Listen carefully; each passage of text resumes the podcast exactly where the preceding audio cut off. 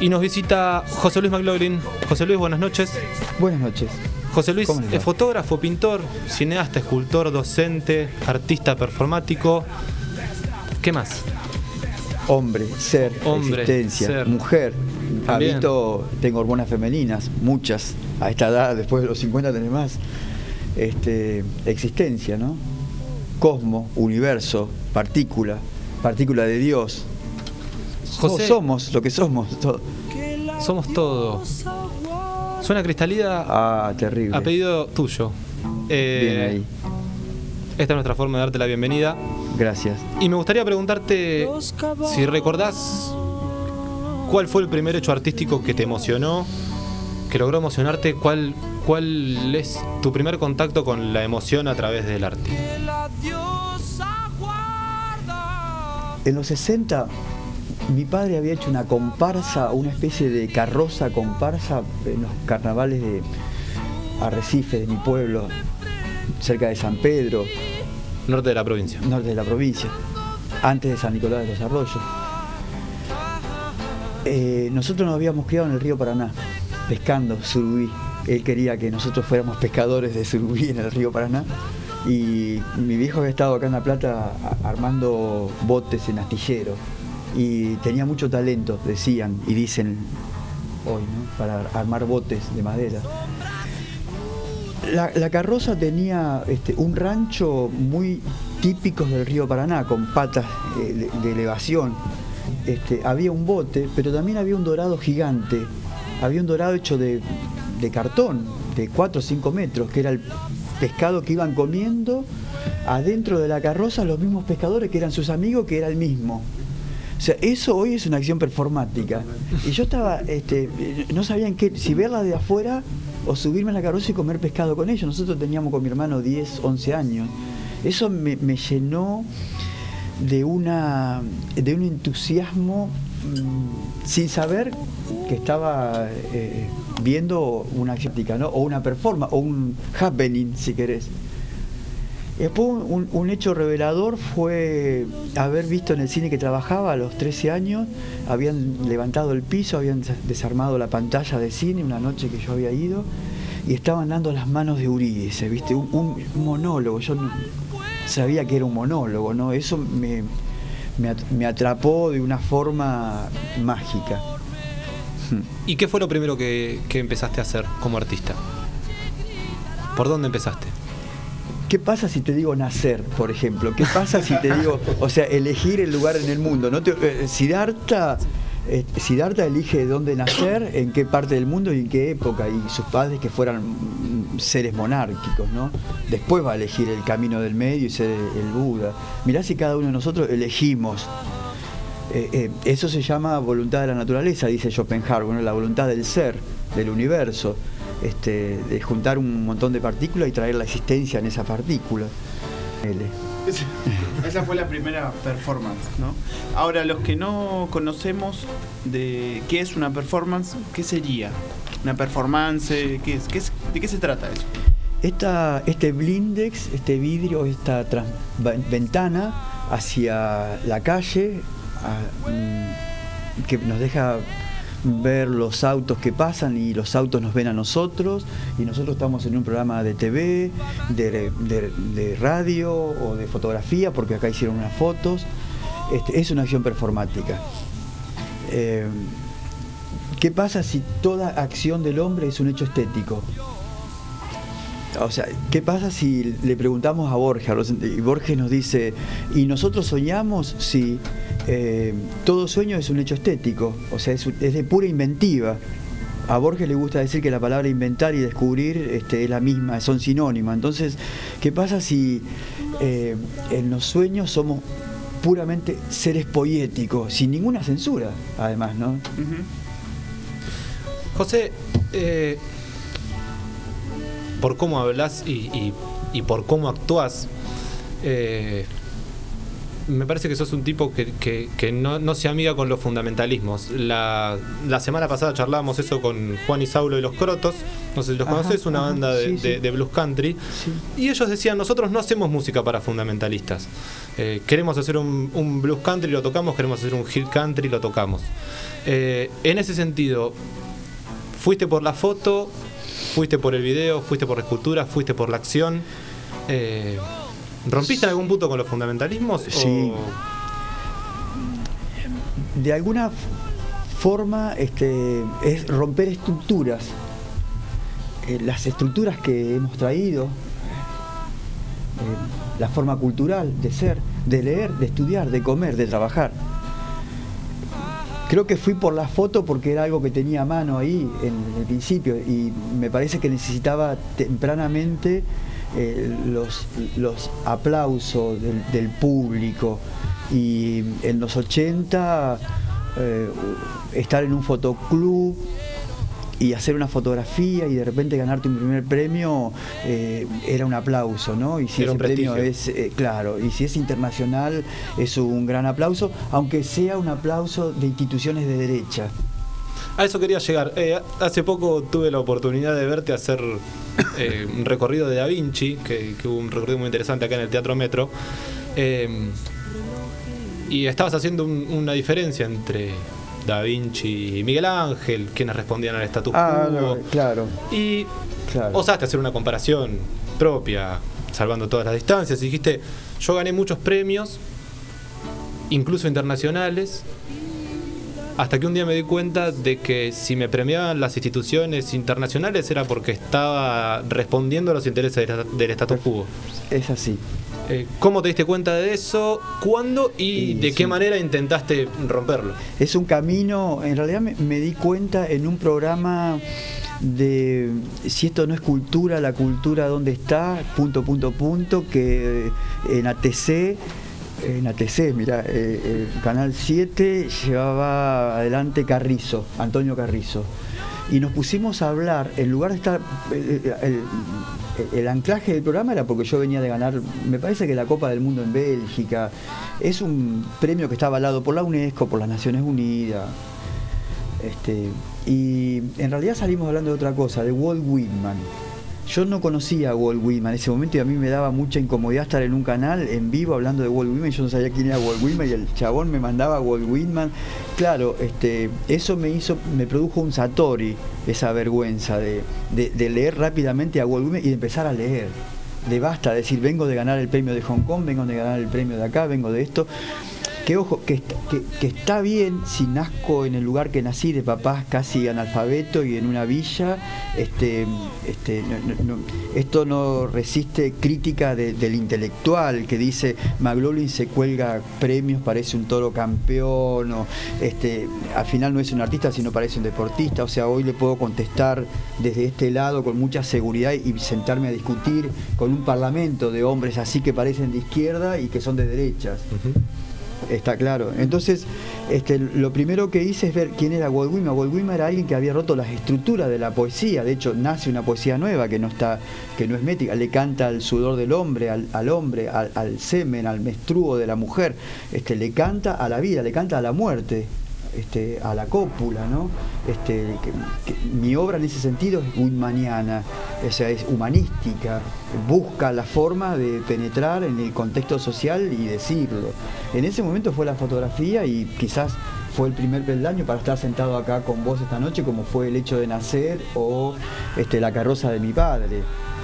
Y lo segundo que me preguntaste, ¿y qué fue lo que hice inmediatamente?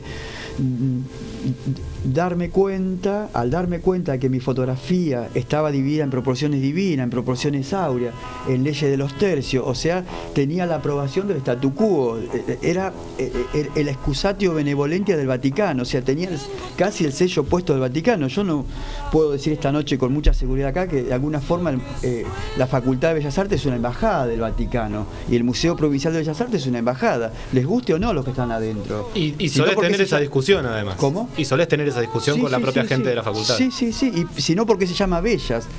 Que está todo bien que se enseñe que hay proporciones divinas y proporciones áureas, pero enseñemos de dónde. Y si no, porque se llama cátedra, catedral. Estoy en la cátedra, ¿eh? y yo estoy sentado en la silla más alta que es cátedra. Me alejo del micrófono porque estoy poniéndome. Más alto. Claro, porque yo soy más importante que ustedes. Ustedes son alumnos, no tienen luz.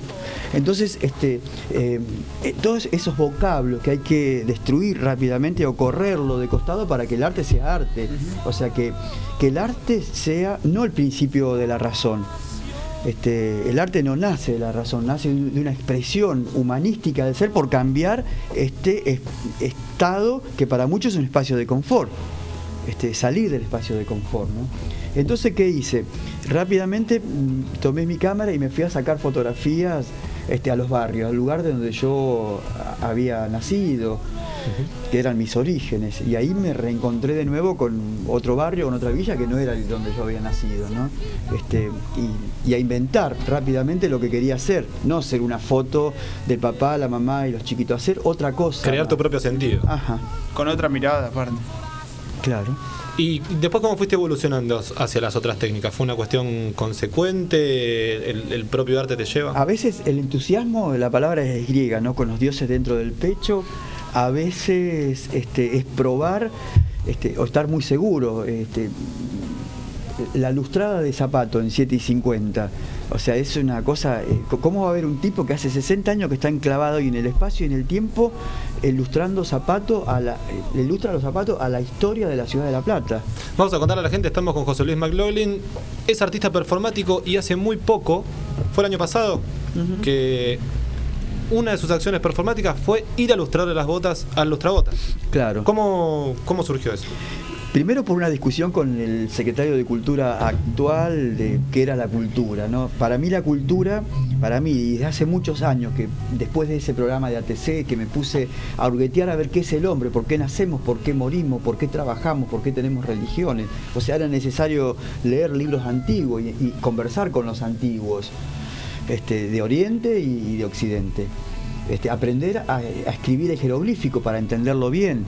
O sea, aprender a escribir el chino para ver qué, onda, qué había de secreto en esa escritura china. Y en esta discusión con este chabón, este, yo le decía que cultura viene de la palabra cultivo, del trabajo, de cosechar la tierra. Por eso eh, cultivo viene de agarrar la pala, literalmente de, sembrar, de cosechar de- del fruto de la tierra.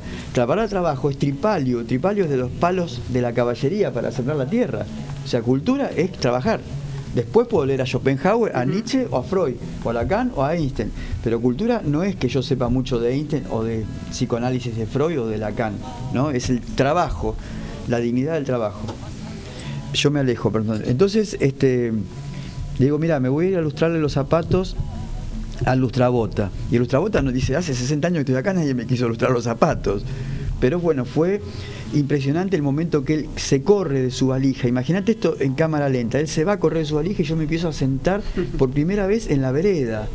En la vereda. Mi trabajo va a ser sentarme en la vereda. Cuando yo le lustro los zapatos, él se siente muy cómodo y le empiezo a preguntar cosas y empiezo a saber muchas cosas de Juan Ibáñez.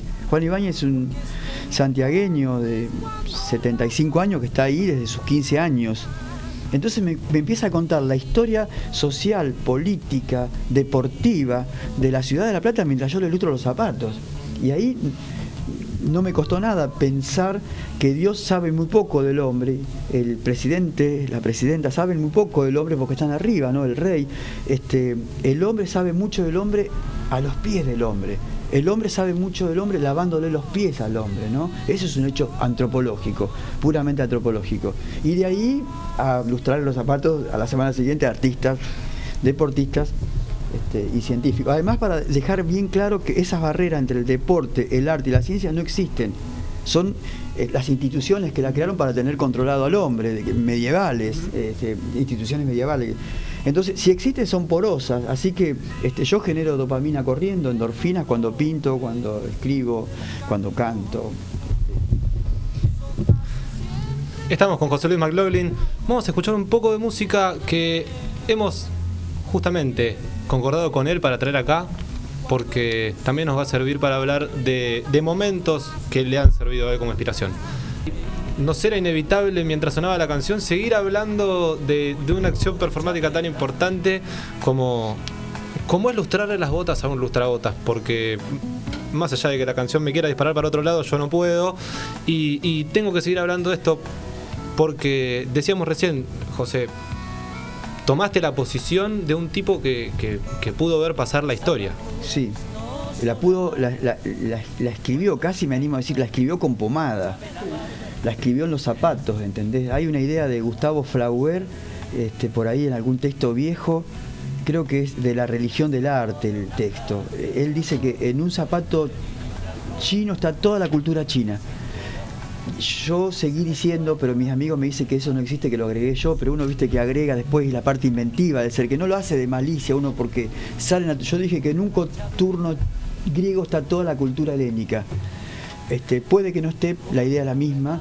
Este, entonces, si en un zapato chino está toda la cultura china, en un zapato platense está toda la cultura platense. En 60 años, la pucha, está toda la cultura de la capital de la provincia de Buenos Aires y de los bonaerenses, ¿no? Y de los porteños que vinieron, de los que ganamos, de los que perdimos, de los militares, de los políticos, de los que decías vos recién, de, de- este hombre que se hace ilustrar el zapato este, en público. Este, Sí, que sí, la, posición la- del hombre que, claro. que- que necesita reforzar su lugar haciéndose ilustrar un zapato.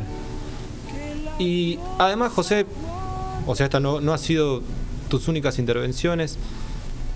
Te mandaste una muy buena con el escudo de la UNESCO. Sí, Eh, sí, es lo a nivel a internacional. nivel internacional fue una mejorcito. acción eh, ah, Sí. desde, desde mi ver maravillosa. Se coloca el escudo de la UNESCO en la casa Curuchet. A los 3-4 días el escudo de la UNESCO desaparece.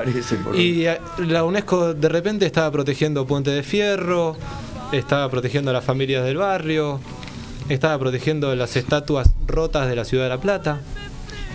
¿Cómo fue? Lo, increíble de esto es que, el tratado es un tratado de la Haya de 1954. Diga que se, pre- o sea, cómo hay que preservar la obra del hombre en caso de ataque, pero no habla del hombre. Por eso yo lo primero que hice es escribir a las Naciones Unidas.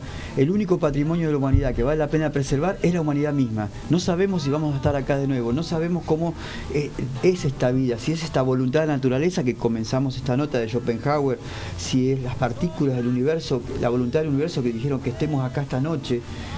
No sabemos nada de qué es la vida y qué es la muerte. Por lo pronto cuidemos este momento, este planeta y este momento. Al Guernica creo que le lo podemos pintar de nuevo. El Guernica lo podemos pintar más o menos como era. Eh, La Mona Lisa está pintada como 40 veces, qué sé yo. No, importa. Pero preservar la obra de arte y no al hombre me parece terrible, de, una actitud facha, de derecha, muy de derecha. Esas son las Naciones Unidas. Por eso yo les dije que pongan escudo de la UNESCO en la franja de Gaza. Claro. Y ahí se Sí, sí. puso, este, se caldeó el asunto. Y después lo otro en el juego, en el juego estético, que, que es el. eh, O sea, qué es lo que va pasando, a ver cómo lo digo, porque no quiero parecer puta este arrogante, sino que en un estado de mente poética que nos, ocurre a todos, cuando tenemos endorfinas, dopamina o estamos soñando, porque eh, ¿quién podría decir, ah, yo soy más inventivo que vos cuando sueño? Somos puramente inventivos. Yo vivo en un estado de conciencia y de inconsciencia plena. O sea, aún Que permanecen sabiendo- juntas ahí, Eh, dando claro, vueltas. si querés, o sea, eh, tendría que ser tratado por psicótico, qué sé yo, pero por suerte no soy tratado por psicótico. Entonces, este, no tomo medicamentos, sino que hago cosas. Entonces me transformé en el sheriff, que eh, eh, recuerdan el sheriff, o sea, eh, se muere este y el otro toma la estrella y toma. Entonces yo con el escudo tengo el- el- el- en, en potencia, en potencia, el acto del funcionario de la UNESCO. Entonces yo me he he encargado, esto se va a escribir en un libro de historia. Yo patrimonié como funcionario de la UNESCO este, distintos lugares de la Ciudad de La Plata, por ejemplo Sí, Puente sí, de sí. Fierro. Exacto. O sea, Puente de Fierro fue La foto, patrimoniado. la foto de, de Puente de Fierro patrimoniado es una foto Claro. hermosa aparte. Claro, además es una foto hermosa, sí. Porque el- lugar- el, contraste del, del lugar oscuro con, con, Claro. con el escudo ahí adelante es... Eh, Un lugar donde ha habido crímenes de lesa humanidad y se fusiló gente en los 70. Están las marcas, este, de las marcas de los cuerpos.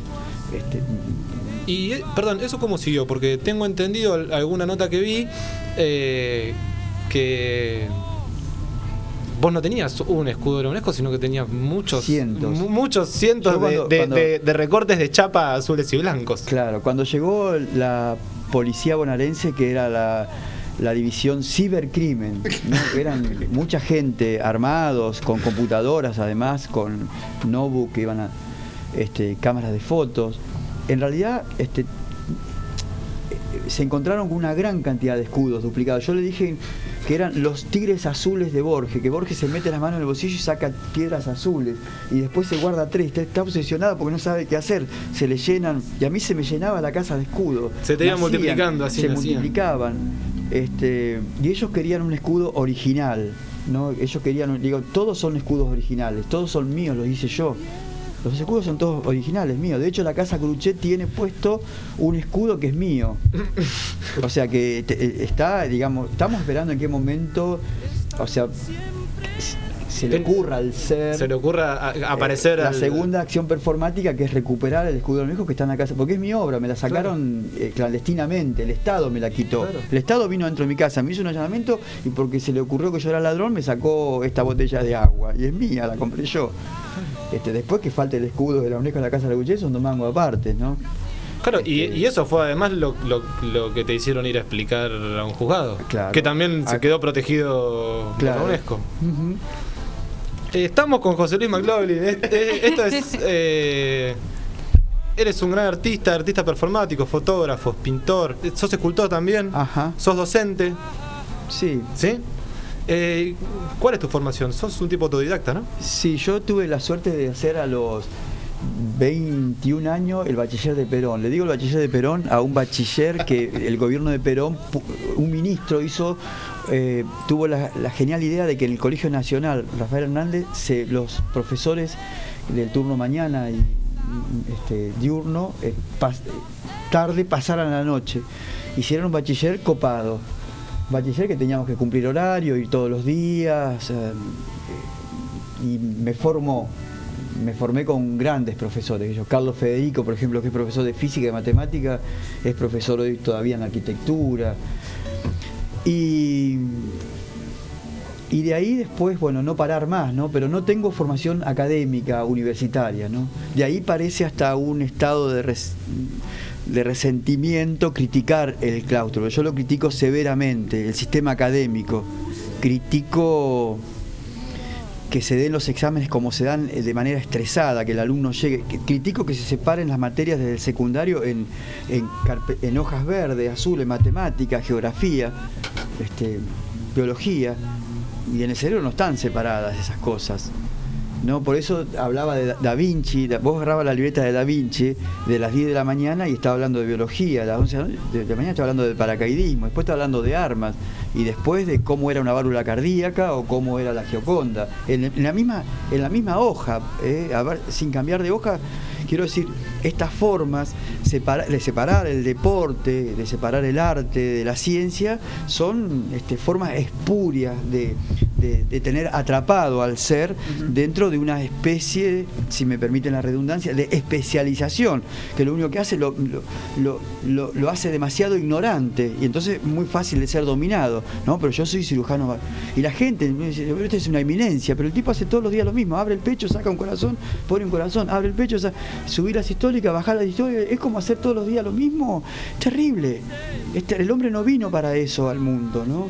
Eso, su estado de pollese no le permite, es, un estado eh, pornográfico, obsceno del hombre especializarse. Ya sé que es horrible porque están nuestros tíos, nuestros padres, nuestros hermanos, este, incluso el mismo músico que se especializa en tal instrumento, puede tocar muchos instrumentos.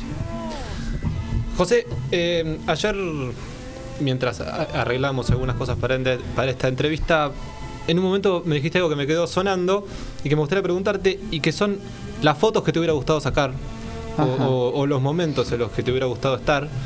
Eh, y es desde ahí que me dijiste, Chabela Vargas va a conocer, y Ah. aparece Sabina. Sí. Y entonces las amarguras no son amargas y el Boulevard de los Sueños Rotos. Sí. Me nombraste a Cita Rosa. Ah, estábamos hablando de la Estábamos foto del Flaco Spinetta. de Spinetta, de porque Cuchi Leguizamón. el Flaco está... Eh, me gustaría de, de esas cosas, de esos momentos históricos, que, ¿cuál hubiera sido la foto que te hubiera gustado sacar o las fotos que te hubiera gustado Eh, La sacar? foto de la carroza que te dije hoy me hubiera gustado, este, la memoria es, es muy inventiva, la memoria es- tiene ese prodigio natural de inventar y de reinventarse.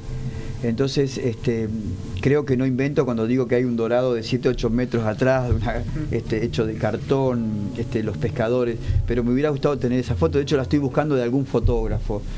Eh, me hubiera gustado tener fotos mías cuando a los 18 años, que era un niñito, era delegado este, de un establecimiento muy importante en La Plata y me parecía una actividad muy copada ser delegado, implicaba decirle a la gente que ahora íbamos a trabajar ocho horas, de que la bandeja la tenía que poner la, institución, de que el moñito también, de que los sábados de la tarde íbamos a trabajar este, a cobrar doble porque es el sábado de inglés. Este, y no las tengo, están en mi memoria. ¿Cómo fue esa época tuya ahí de delegado? Uh, viviendo en la ciudad de La Plata, ¿no? Sí, pero con el mismo estado de inconsciencia y de conciencia ¿no? que, que ahora. Porque decir, estoy sufriendo ver compañeros caídos. Veía, hoy por ejemplo recuerdo a mi vieja sufriendo mucho y llorando porque habían matado dos o tres delegados. Este, muchas de las cosas que hacía no, no lo sabía. Recuerdo un día entrar al pasaje de Ardo Rocha y había un oficial, un tal Pajón, que me había mandado una nota que quería conversar conmigo y entré, me acuerdo, estaba lleno de milicos y entrar con un estado de inconsciencia y después tener una conversación con él al respecto, que un amigo le había dicho que yo tenía que renunciar en el cargo porque este, y un tipo que iba al café a tomar café, ¿no? Pero vos nunca fuiste consciente del riesgo que se corría en ese momento. No, fui consciente después como fotógrafo cerca de casa cuando mis vecinos, los López Montaner, me empezaron a contar este, cómo habían desaparecido sus dos hijos uno en el campo de combate y el otro chiquito sacado de su cuarto, ¿no? Yo vivía en Alto de San Lorenzo. Eh, pero la, conciencia del peligro que te llena de, adrenalina, no. O sea, la conciencia de saber que ando caminando por los barrios y que eh, hay armas y a veces hay tipos pesados con las armas y que no podés ponerte a conversar. Este, otros hemos cambiado cámaras por armas y podés cambiarle una cámara y el tipo le doy la cámara, me da el arma y hacemos un negocio ahí. Pero no, no había ese estado. Ahora que decís, perdón, y te cambio de tema, porque vamos así de, tema en tema. Porque ese es el. Eh, que decís cambiar eh, cámaras por armas, ¿sentís que usás la cámara de arma? Sí, sí. Y, sí, sí. ¿qué, ¿Cuál, es tu, tu, visión, tu verdad sobre la imagen? Sobre, ¿qué, qué, es lo que pensás sobre la imagen y qué es lo que buscas en, la imagen? en principio la cámara. La, cámara es un fusil, es un fusil poderosísimo. Para Diane Arbus, la fotógrafa estadounidense, es una anuencia. O sea, yo toco timbre acá en las casas de esta cuadra y posiblemente no me den mucha bolilla, pero si estoy con la cámara colgada, la gente me va a abrir las puertas. con me Deja... ¿Cómo? Con boca y es una manera de hacernos protagonista, protagón, no primer actor. O sea, yo quiero eh, no pasar desapercibido por esta vida. Bueno, sacame una foto. Así que yo toco timbre y, saco fotos. Eh, la cámara de fotos es un arma hecha por armero, por eso se carga, se, monta, este, se apunta y se dispara. Este, y lo que produce es una imagen, y en latín es sombra de la muerte, es espectro, fantasma. Eh, sombra sepulcral en griego, ídolo. Este, Roland Barthes habla de la rigidez mortuoria, del semblante, de, whisky, no sé qué hacer frente a este momento de zozobra, de incertidumbre, frente a lo que va a pasar. ¿Qué es que te saquen una foto? Que te saquen una foto porque están, eh, es algo mucho más complejo de cómo fue creada o cómo se pensó que iba a ser creada y, y para qué era. La foto es mucho más complejo eh, para lo que es y lo que es en sí mismo. Este, si nos animamos a pensar en, algo más metafísico, digo, empezando por pensar por qué estamos en esta noche acá sentados y por qué estamos vivos y por qué nos vamos a morir. Este, ¿Pretendes ir más allá de la foto como un recorte de la realidad? Sí, de hecho, lo, sí, lo, estoy haciendo por lo menos en el pensamiento. La fotografía es algo esto lo dije en una sola ciudad del interior hace poco en una charla con colegas de ustedes en Tres Arroyos. Y Somos de Tres Arroyos. Mirá vos. Yo soy de Tres Arroyos. Bueno, eh, se lo dije a un periodista de la radio de Tres Arroyos hace dos meses. Mira. Dos meses. eh, me preguntó si era una primicia, le dije que sí, pero era como, imagínate, Einstein en la provincia de Buenos Aires, salvando la distancia, iba a Tres Arroyos en el siglo pasado y decía, vengo a decir una primicia. Sí, bueno, voy a hablar de la teoría general de la actividad. Bueno, está bien, va. Cuando eh, la prensa internacional le dijo, este, ¿es verdad que usted está contento porque hay este, otras personas que entienden? Dice, sí, somos dos. No, son dos. ¿Quiénes son? Dice, mi amigo y yo. Después los demás científicos no entendían de qué estaba hablando el chabón. Que es un esteta además, ¿no? Un ser poético. El horizonte de sucesos eh, el, momento de incertidumbre que plantea Steve en este momento que estamos entrando, casi entrando en un agujero negro, este, hay un momento de no retorno. De, que es el momento de no retorno, hay un momento que él hace clic, un no retorno, yo me transformo en imagen, algo de mí se transforma en imagen. Ahora, pensar que esa imagen colocada en la pared es nada más que un espectro y un fantasma es pensar poco sobre la fotografía. Porque si yo tengo un estado psíquico, esa psique también está ahí. O sea, si yo tengo un estado de latencia en vida, también está ahí. Y un estado de latencia en muerte también. O sea, esa foto me estaría mirando, me estaría viendo. No en vano, en muchas provincias europeas y estadounidenses en el siglo pasado se tapaban los retratos cuando la mujer se iba a desnudar para ducharse. Se tapaban. Entonces la fotografía eh, nos, está esbozando un campo cuántico. Casi te diría que es la herramienta esta de hoy, porque decide el futuro de hoy, para poder comprender la física cuántica. Pero no solamente para fotografiar la partícula de Dios, digo, para no hemos conseguido en ciento y pico años de fotografía crear un lenguaje para decir este soy yo cuando tenía 10 años y estaba en la comparsa, en la carroza de mi viejo. O sea, tengo que decir, este soy yo cuando estaba, crear toda una historia alrededor, porque no puedo eh, acuñar un verbo adecuado para hablar, porque yo soy este que está acá, pero también soy esa foto, en esencia.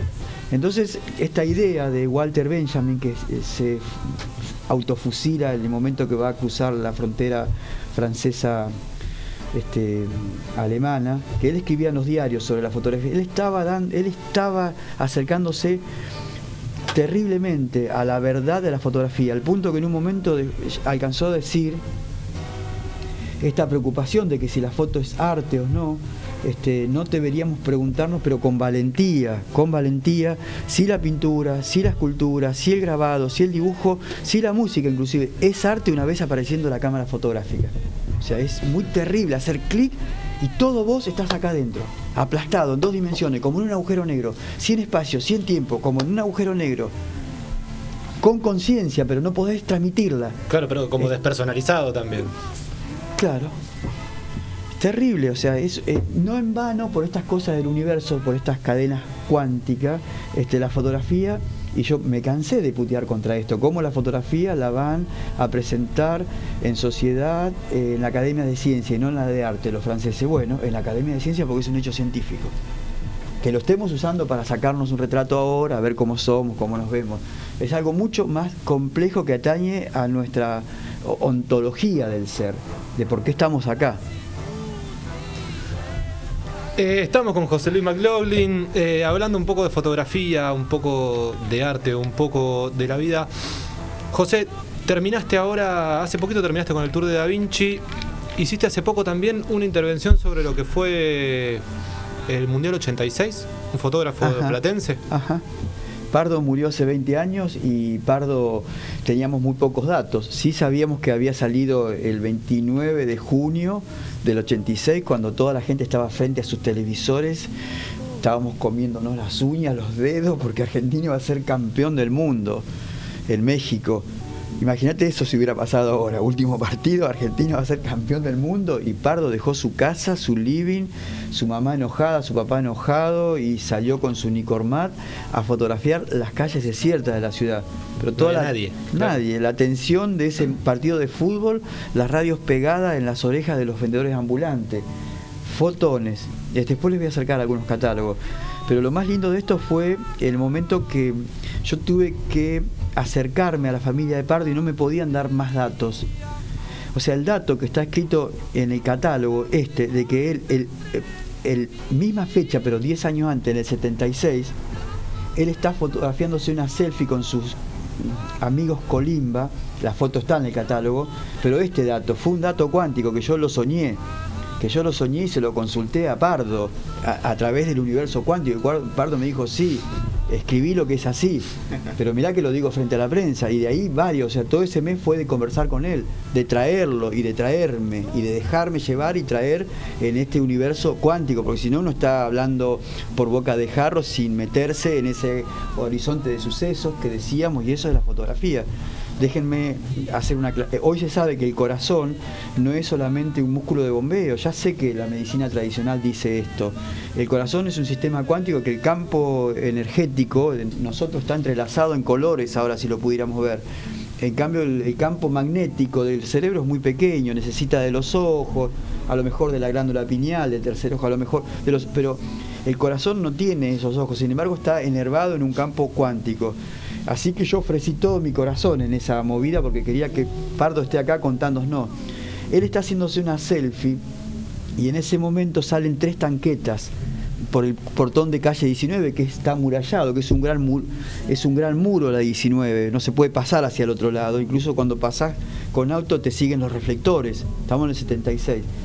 Y él ve salir las tanquetas, él para la foto porque pone el disparador este retro, ¿cómo se dice? El disparador retrógrado, el disparador hacia atrás. Ah, bien, con, con, con tiempo, temporizado. el, disparador temporizado. Bien.